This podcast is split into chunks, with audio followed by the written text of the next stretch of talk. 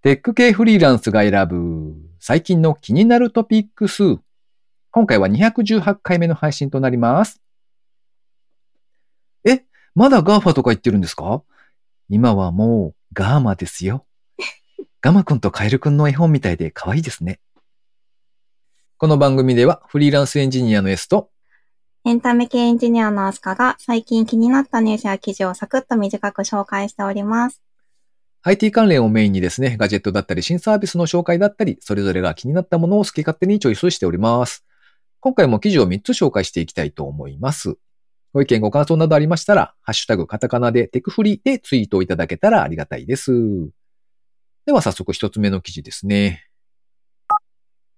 夜番組がついにリアルタイム配信開始。11日から変わるテレビ視聴。AV ウォッチのサイトで掲載されていた記事ですね。あの、実のところ、テレビ番組ですかね、いわゆる。あれをあんまり見ない人なんですけど、アスカさんはどうですか？テレビは配信で 見ちゃいますね。テレビは見ない。番組だけ配信で見る感じですかねな。るほどね。確かにね。うんうん。で、このテレビ番組の配信なんですけれども、4月11日からフジテレビやテレビ東京などの在京民放キー局はテレビ番組を放送と同時にインターネットでも見られるようにするリアルタイム同時配信を始めるそうです。おー、パチパチ。これを知らなかったんですよね。へえと思ってちょっと取り上げてみたんですけど。で、うんネット環境があれば TVer ですかね。TVer と書いて TVer ですよね。あのアプリでドラマとかバラエティ番組とかがオンラインというかリアルタイムで見られると。同時配信を予定しているテレビ局はですね、TBS、テレビ朝日、テレビ東京、フジテレビの4系列だそうですね。当初は夜の6時から7時以降に放送される、いわゆるゴールデンタイム、もしくはプライムタイムと呼ばれる時間帯の番組が対象だそうです。うんなので、なんかまあ家族で見る時間帯にやってるやつですかね。あの辺の番組が端末で見られるので、あれですね。みんなでリビングでテレビを見なくても、それぞれが各部屋で 自分でテレビが見られるよっていう世界。寂しい、寂しいですね。寂しいですね。いや、あの、そうですね。まあそういうこともできちゃうんであれだなと思って、ちょっと、なるほどなと思って、はい。まあ TVer はこう、個人個人で見る感じがありますよね。やっぱり端末であのアプリとかで見るので。そうですよね。うん。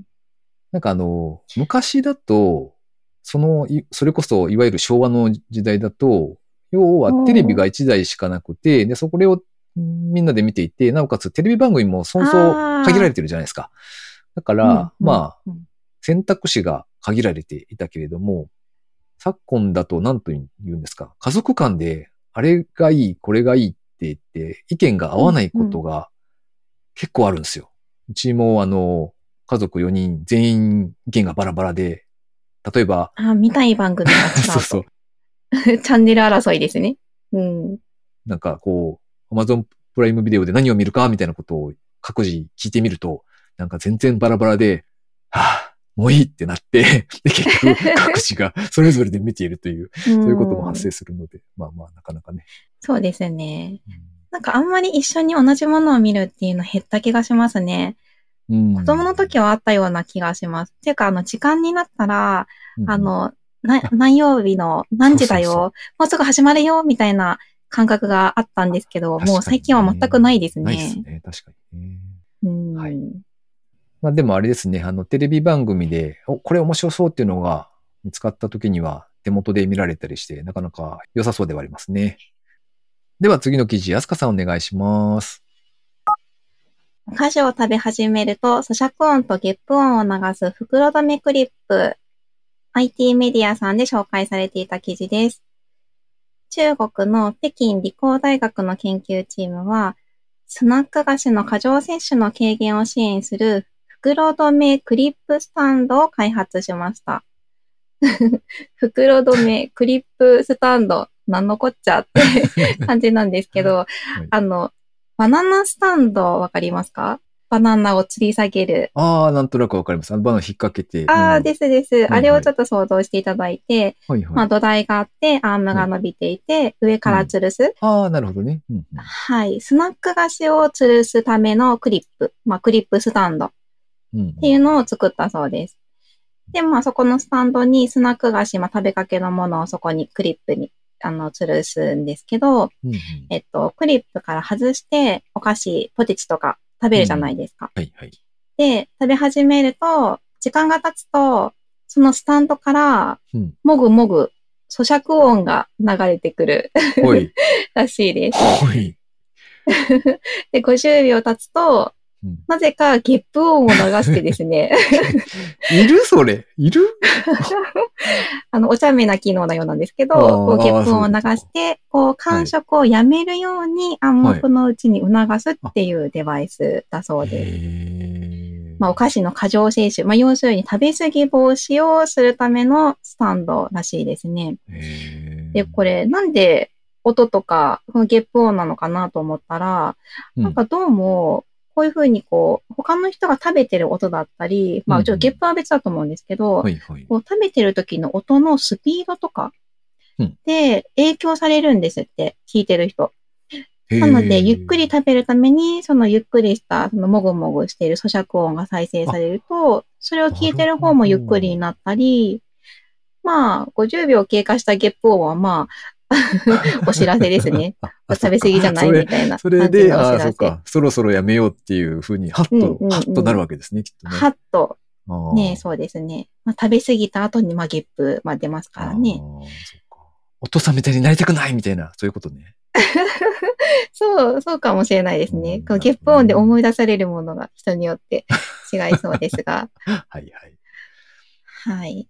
なんか最初の方は45デシベルぐらいの音量だそうなんですが、はいさらにずっと食べ続け、無視して、まあ、感触を続けると、10デシベルずつ音量が上がるそうです。おー。で、あの、使って食べてる人が、あの、食べるのをやめて、うんお菓子をクリップに挟むと、シーンと静かにに。なるっていう感じのものらしいですね。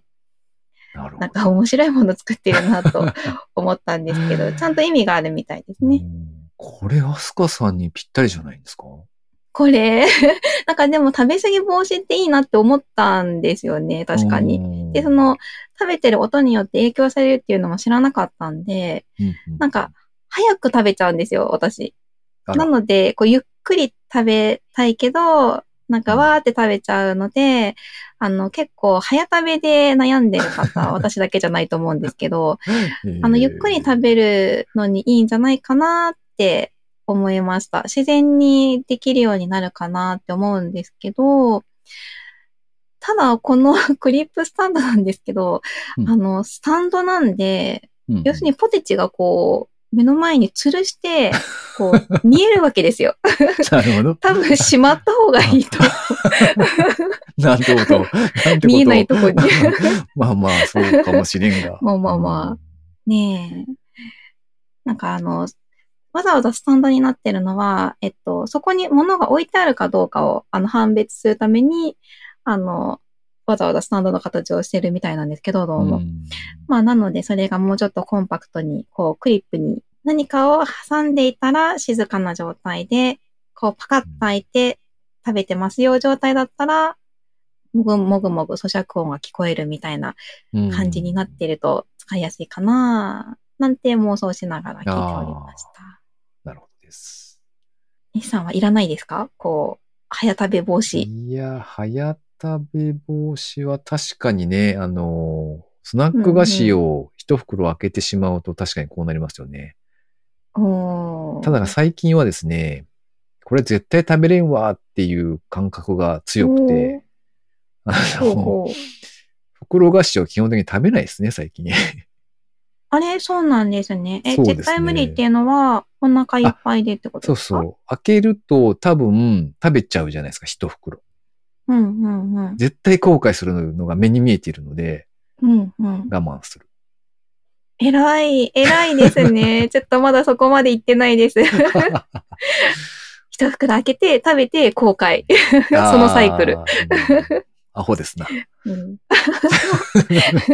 もうそんな人のためのクリップですよ。あーまあまあそうそうでしょうね。うんでは最後、三つ目の記事ですね。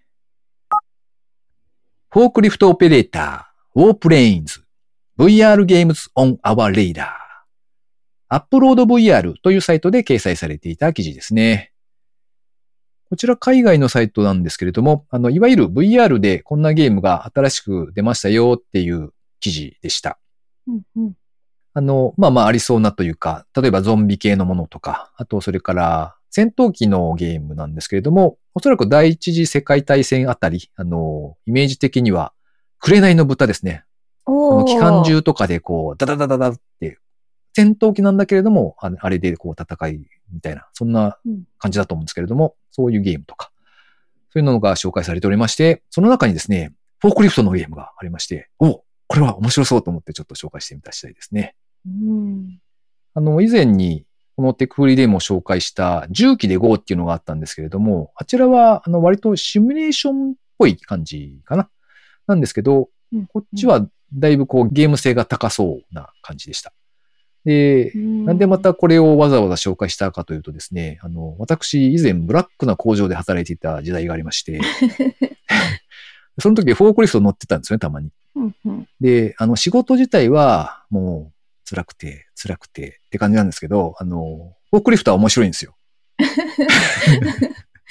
あの、あと、自動車、車と違ってですね、あの、フォークリフトってあの、ハンドルを回すと、後ろについているタイヤが、こう、左右にくるくる動くんですよ。でそうするとどうなるかっていうと、あの、本当にその場で、そほぼそのまま、その場所を動かないまんま、くるくるとこう、うん自分自身がスピンできるというか、ああ、なんか戦車みたいですね。そんな動きが。うん。そんそうそう、そうですね。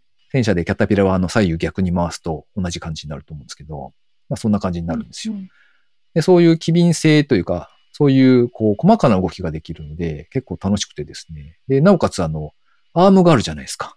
で、あれを上下に動かしたりとか、あの、前後にこう倒すとかがあるんですよね。で、さらにあの、アームを前の方に伸ばしたり、引っ張ったりとか、そういう操作があって、うんうん。ゲームの話ですよね？いや、本物です。あ、本物の？う、ん あ、本物の話。なるほど。そうそうそう。本物のリフトがそういう風なんですよね。おーでそうすると、あの、なんかこう、棚とかに積まれている物質というか、荷物というか、そういうのをこうすくって、うんうん別の場所に持って行って、っていうのを繰り返すんですけど、あの、なんていうか、その、レバーでこう操作して、こう、ピタッと決まったような時とかに、すごい快感みたいなのが、やっぱりあるわけですよ。そうなんですで、ね。あの、なんかそれ、うん、うん働いてる時に、ああ、これってゲームでやったら面白いなと思ってたわけで、はい、それが、あ本当にゲームになったなと。まさにそれが。そうそううんうん。紹介してみたしてですね。まあでもあれなんですよね。結構楽しくって、こう結構ギリギリを攻めるようになるんですよ。慣れてくると。それはゲームの話じゃないんですよね。本物。の話。時に。はい。で、まあ 多分みんな、ううんうんん、実際にそのゲームの方々はみんなそうだと思うんですけど、あの、それでうん荷物ぶっ刺したりとか、そうすると、あの、ギャーみたいな、うんそういう、そうなんですよね。いろいろそんなことがあって。まあまあ。でもあれなんですよ。あの、すごい危険なので、うんうん良い子は真似しちゃダメですね。僕も本当に、あと一歩で死ぬなっていう状況になったので、みんな気をつけてください。わあ。あすかさん、でも、これ、あれですね。実はゲームをしている先が、本当にこう、どこかの工場で仕事をしているみたいな ことができたら、なんていうか、あれじゃないですか。こう家にいながらにして働けるというか、お手伝いできるみたいな感じになっていいんじゃないですか。いいですね。なんか一人一台、こう、ロボットアーム的なうん。感じで、こう、自由にゲーム感覚でお手伝いそうですね。ただなんか現場にいる人が怖そうなんですけど。確かにね。ねえ、ねえゲーム感覚でやられたら怖いですよね。まあまあまあ、そうそうですね。というかむしろなんか誰も人がいないような感じならいいんですかね。そうですね。だから全体的にもそう、ねそれ用の、うん、仕組みになっていれば、うんあの、それこそ、プレイトゥアーンみたいな、うんうんうん。あるのか？な？な？ちょっと面白そうですね。というかありそう。すごくありそそんなことができたら、なかなか面白そうですよね。はい。ということで、今回紹介する記事は以上となります。続きまして、番組にいただいたコメント紹介のコーナーですね。まずは、ムラピョンさん。いつもありがとうございます。う。ありがとうございます。漁師×フリーランスはなかなかない組み合わせですね。私も女性漁師のニュース見ました。時代は大きく変わっていってるんだなって感じました。とコメントいただきました。ありがとうございます。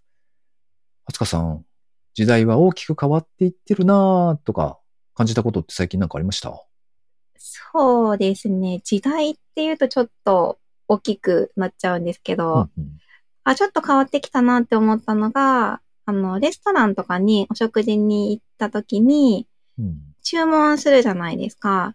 うん。で、その注文が店員さんが来てくれて注文するんじゃなくって、あの、うん。机にポンって置いてある QR コード読み込んでい、端末から注文する方式が日本でも、今あっちこっちで結構見かけて、おーなんか、ちょっと進んできたな、みたいな感じに思いました。はいはいはい。タブレットが置いてあるパターンじゃなくて、自分の端末でやるってことか。そうです、そうです。QR コードだけ置いてある感じですかね。へえ。あとはロボットくんが持ってきてくれたりとか。あ、ですかねあはいはいはい。なるほどね。うん。まだ、まだペッパーくんしか見たことないな。あ、ペッパーくん、そういえば、なんか元の開発会社に戻りましたね。そして社名もアルデバランに戻ったみたいな話を。はい。ねえ、ちょっとソフトバンクさんが売却したんですって。うん売却してそうね、元のところに戻っていたと。うんなんかそれをちょっと聞いたときに、あ全然ちょっと背景知らないんですけど。なんか、ペッパーくん、ね、なんか返されちゃったのかな、みたいな、悲しい感じがしたんですけど、ペッパーくん出戻り事件みたいな。出戻り。まあでもあのロボット、あの配膳ロボットくんは可愛いですけどね。なんかあの、あんまり、あ、私が見たやつだけかもしれないんですけど、うん、あんまり精度が、動くこう、人を避けたりする精度があんま良くなくてですね。ごっつんごっつんぶつかりながら進むんですよ。まあおは店が狭かったのも逆、に可愛いというか。うん、あ、そうそうそうなんですよね。あとなんか人が避けたりうん とか、お客さんが避けたり、ちょいちょいちょいってこう自分で避けたりして、うんが面白いなと思って、完璧に配膳できるロボットくんじゃなくても、そんな感じでこうみんなでね、受け入れられるんだなと思うとちょっと可愛いですよね。なんかいいですね。へえ。うん。あ、目ついてますよ、目、ちゃんと。おうロボットくんに目がついてます。落書きしてもいいですか？落書 落書き、かわいそう。あの、怒らないからって落書きなんあかして。れじゃないですか、あの、ほら、えっと、なんだっけ、旅行用の、ほら、アイマスクっていうか、あれにこう、キラキラな美少女漫画風の目が描いてるやつとかあるじゃないですか。ああいうのつけたら。あー、ありますね。ああ、うん、はいカメラを塞がないようにお願いしああ、ます。そうだ。確かに、確かに。すみませんでした。すみませんでした。はい、では続いて、高見千恵さんからコメントいただいてます。いつもありがとうございます。ありがとうございます。216聞いた。よかった。桜餅の葉っぱ食べる派の人がいた。私は剥ぐのがめんどいというのもありますが、すみっこ VR ハッシュタグで見てみました。確かに、あれは可愛いといただいてます。ありがとうございます。可愛いよね。よかった。分かってくれる人がいて。まあまあ、そうですね。薄いリアクションありがとうございます。いえいえ。あ、でも、あの、確かに、あの、桜餅の葉っぱは、あれですね。あの、なんていうか、んこう、剥がそうとしたら、あの、うんうんなんでしょう、皮が、ベロンってめくれてついてきて、ふわーってなって、もうそのまま食べたことは何度かありますね。はい。わかる。そうですね。うん粘着力の強いテープをこう、無理やり剥がすような感じに。はい。そうなってしうまう。ん。しょっぱくて美味しいですよ。ああ、わかった。わかったから。うん。以上、番組にいただいたコメント紹介のコーナーでした。リスナーの皆様、いつもありがとうございます。ありがとうございます。最後に近況報告のコーナーですね。スカさんは最近いかがですか？最近ですね、仕事がちょっと忙しくなりつつあるんですが。ちょっと面白いところに行ってきましたよ。ほう。何ですか？えっと、お酒を飲みながら、お菓子をつまみながら、絵を描くはい。またおかしい。うん。またって言わない、またって。えっと、絵を描くイベントです。まあ、イベントというか、そういう催し物を常時やっているアトリエみたいな感じですかね。あの、みんなで絵を描くんですけど、あの、はいアクリ、あの、キャンバスにアクリル絵の具で絵を描くんですが、あの、所要時間が2時間なんですよ。おー、結構長い。で、うん。あれ？いや、短い。あれ、あ、そうなんだ。そういうものか。あ、短いそうそうそう。ですそうですあ。の、いろんな、なんかいろんな、なんでしょう、こう、絵を描く、そのテーマみたいなものがいろいろ決まってるんですけど、あの、私が言ったのは、元となるなんか名画？あの、よくみんなが知ってるような名画うんうんを、こう、模写するというか、まあん、ちょっと簡単に描けるようにアレンジを先生がしてくれて、で、描き方を教えてもらいながら、みんなで一緒に同じ絵を描くみたいな感じのものだったんですけど、うんあの、割とシンプルな絵ではあるんですけど、うん。2時間みたいな。あの、滞在時間が2時間ですよ。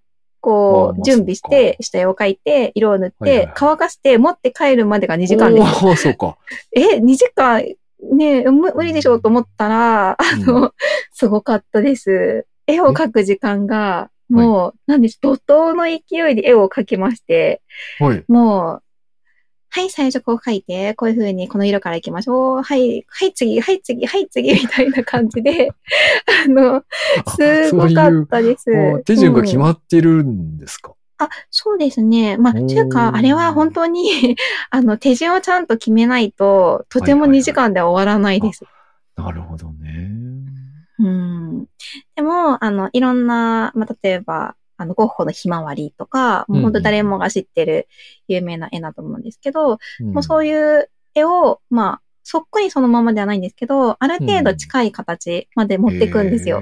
2時間で楽しかったでなす。忙しかったけど。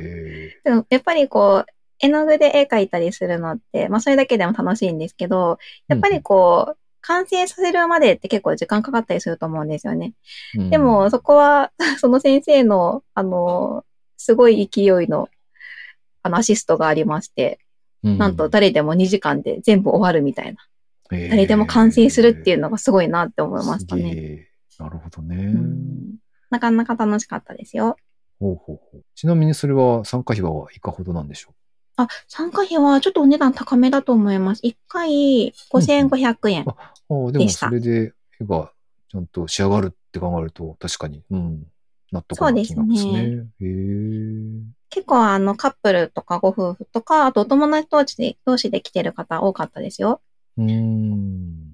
なんかあの私はこう絵を描くイベントだって聞いたときに、こううん絵ってなんか、こう自分に向かうというか、はいはい。なんでしょう。一人で描くものってイメージがあったので、はい。なんか普通に一人で参加したんですよ。まあ、はいはい。このご時世なんで、お友達誘うのもちょっとあれかなと思ったのもあって、うん。まあ、試しに行ってみようと思って行ってみたんですけど、うん。あ、まあ、みんなマスクし、ずっとマスクしてるんで、うん。あの、お友達同士とかで来られてる方たくさんいらっしゃって、うん。で、一緒に行くと多分もっと楽しめると思います。なんか最初想像つかなかったんですけど、うん。あの、特に行ったやつが、その名画を真似て描くってやつだったので、うん。あの、みんなちょっとずつ違うんですよね。真似ては描くけど、ね、あの、完璧にみんなが真似できるわけではないのうんうんうんまあ、その辺も、うん、まあ、なんか絵の教室とかってわけじゃなくって、こうアートでこう遊ぶ感じの、あの、楽しむ感じのイベントだったんで、こうみんな結構自由に描いた絵が、ちょっとずつ違うのが楽しかったですね。にええなるほどね。S さんって絵描くん、描きますよね？でも、絵というか、こうんうんうんデザインはしますけど、リアルな絵画とかは、うんうんうんほぼやらないですね。や、や、絵のうん具でみたいなのは、あそうんそうまり。まあないですね。せいぜい、なんか、鉛筆とかシャーペンぐらいで、ちょっと落書き的うん程度に書くとか、ならありますけど、うん、うん。うん、それぐらい。なるほど。楽しいですよ。うんおすすめ、たまにはいいですよ。あの、絵の具で描くのも。なるほどね。という感じでした。はい、ありがとうございます。ありがとうございます。メスさんは最近どうですか？お仕事は順調ですか？まああんまり順調ではないんだろうなと思いつつ、まあでもちょっと負荷は下がっているのかなとは思いますが。よかったです。うん、この間、まあ仕事で関係ないんですけど、あの、たまたまうんフリーランス関係のイベントで知り合った人に、あの、こんなのがあるんだけど、どうですか？っていうふうに、あの、オンラインの、うん、なんでしょう、うん勉強会というのか、そういうのに誘っていただいたんですよ。ほうほうほうん。う。で、何の勉強会だったんですか？うんとね、なんかいろいろなテーマをやっているみたいなんですけど、まあその何名かが、あの、うん。なんか持ち回りでとか、もしくは他の友達に頼んでとか、その各自が得意としていることをちょっとエンジニアの人たちでいう LT みたいな。お30ー分ぐらいでその自分の得意なことに関して、あの、プレゼンというか、まあ、うん。他の人にこう、ちょっと教えてあげるよ、みたいな感じで、あの、いろいろ講座的なことをやってくれる。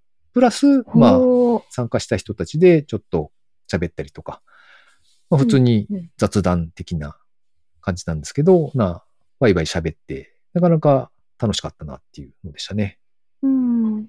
今回お話聞いた方は、夫婦カウンセリングだったかな？夫婦間のカウンセリング？うん、うん。うん。夫婦間のその、まあ、コミュニケーションというのか、その、仲良し加減というか、うんそういうののカウンセリングというか、そういうのをやってる男性の方でしたね。なかなか面白いお話が。あ専門なんですか？カップルカウンセリング専門の方。それでもう独立して、今、それだけでやってるっておっしゃってました。うーん。その方はカップルカウンセリングの話をされたんですかね？あそうですね。じゃないのか。そのあーあでいや、うんうんししてました。その、うんうんうん。と、まあ、ご自身がどうやってその今のお仕事にたどり着いたのかっていう話とか、こういうお話、相談が多いよとか、あとはまあ質疑応答があったりとか、そんな感じでしたね。うんまあまあ、で、まあそれはそれであの、なかなか面白い話が聞けて楽しかったのと、あとはまあ、すごい全然ジャンルの違う人たちが集まっていたので、割とこう会話が発散してというか、なかなか面白かったですね。あの、普段接するのとちょっと違う人たち、うんうん違う分野の人たちと喋ると、なかなか面白いなっていうのをちょっと改めて感じたので、まあまたなんか機会があれば、そういうちょっと今までとは違う方向で何かしたらね、オンラインのそういうイベントだとかうん参加してみたいななんて思った次第でございます。いいですね。いろんな方がいるのは。しかも30分って結構長いですよね。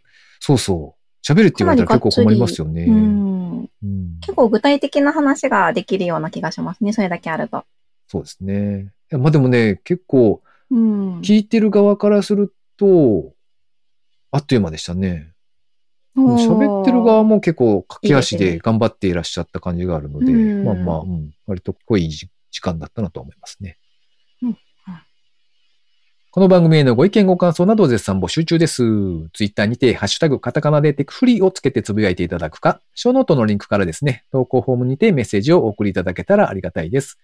スマホ用にポッドキャスト専用の無料アプリがありますので、そちらで登録とか購読とかをしておいていただきますと、毎回自動的に配信されるようになって便利です。Spotify、Amazon Music でお聞きの方は、ぜひフォローボタンをポチッとしておいてやってください。そういえば、アスカさん、そろそろゴールデンウィークが見えてきていますが、なんか予定あるんですか？ゴールデンウィークですね。いやー、特に遠出もしないし、どうしようかなーみたいな感じですね。何か予定ありますか、ない。ない。ないですね。えー、なんか、なんかしたいですね。ゴールデンウィークですよ。何しますかね？ねねえ、なんかしましょうよ。え。いざ、いざ、来ると、何にもしないまま時間が流れていくんですよね、きっと。多分、起きてご飯食べて 寝て、起きてご飯食べて寝たら、うんもう、ゴールデンウィーク明けですよ。うんやめてください。やめてください。うんうん。えー今のところ予定のない我々にですね、あのーこんなイベントあるよとかですね、こんな面白そうなのあるよというのがありましたら、リスナーの皆様、お勧めいただけたらありがたいです。ということで、今週も最後までお聞きいただきありがとうございました。ありがとうございました。